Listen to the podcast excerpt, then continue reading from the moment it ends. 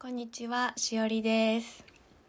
このチャンネルでは気づくことから癒しが始まると実感した私の体験や感じたこと、考えてきたことをお話ししていきます。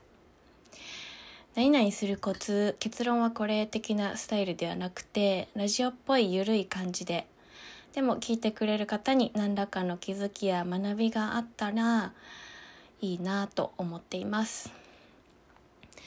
前回何回かに分けて自己紹介するとか言ってて次は中学時代って言ったんですけどちょっとなんかめんどくさくなっちゃった。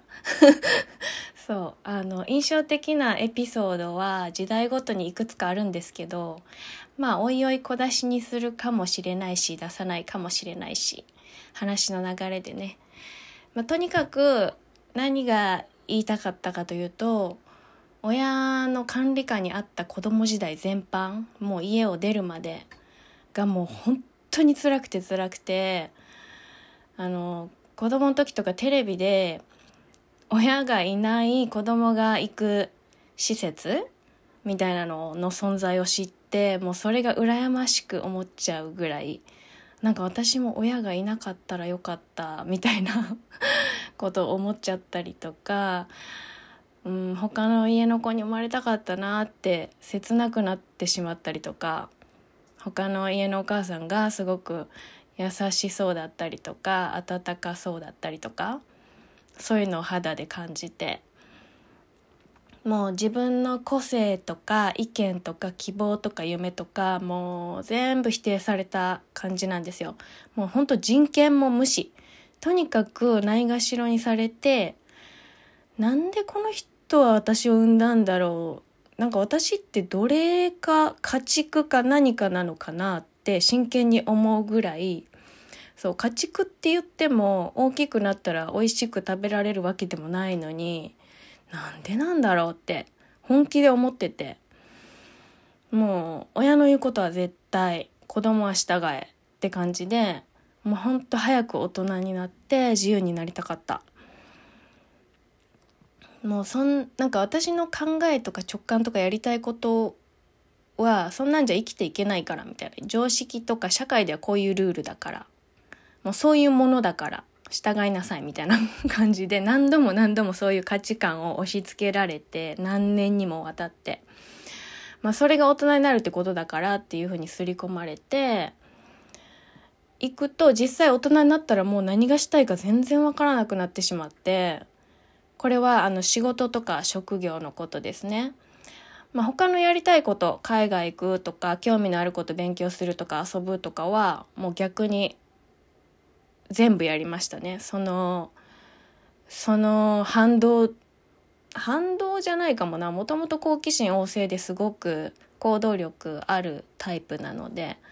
自分の裁量でできることは全部やりました。そうまあそんな感じで育ったので自己肯定感も当然ものすごく低いしもう底辺マイナス。自分には価値がないってずっと信じ込んでいました。でこれが時が経って大人になってもこの毒親の影響が続いてるというかあれはまあ立派な虐待だったなって気がついたのが25歳26歳ぐらいの時。オランダに住んでた時ですね。うん。で、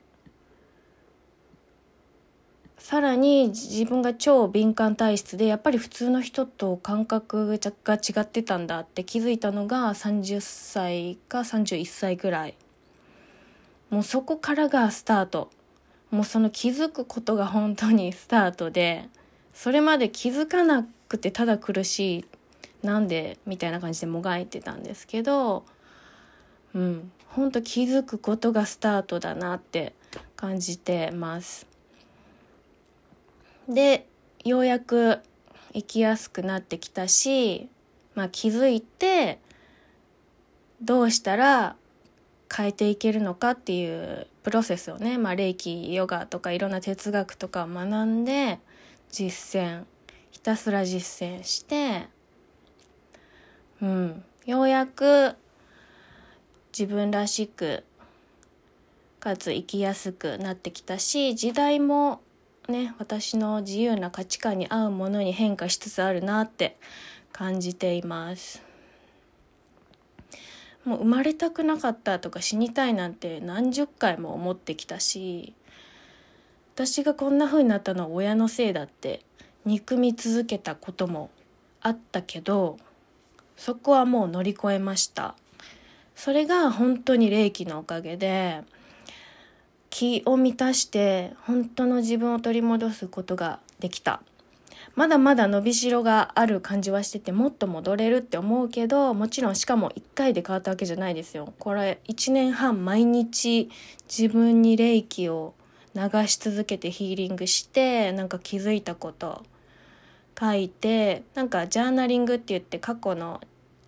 ね、感じたことを毎日じゃないけどあのノートに書くこともしたりして振り返ったらめっちゃ変わったなって思います。うん、そう。でこれ本当ヨガじゃ無理だったと思う。本当にヨガのなんか無理やりヨガに無理やりじゃないけど、まあ、行きたくて気分転換したくてヨガに行ってた時とかも思考が止まらなかったりとか、うん、なんかあんまり体は少しずつ変わってきたけどゆっくりだったかなもっともしかしたらヨガだけでも何十年も続けてたらこの変化があったかもしれないけどやっぱ霊気ってすごいなって感じてます。で今はもう本当に心が軽くてハッピーだしあんまり深刻に悩むことがないですね。昔はもう全部深刻だった。全部深刻に捉えてたけどなんか楽になりました。本当にね。まあこんな背景を持った私なんですけどもこれを外に出して言えるっていうのは言えてる？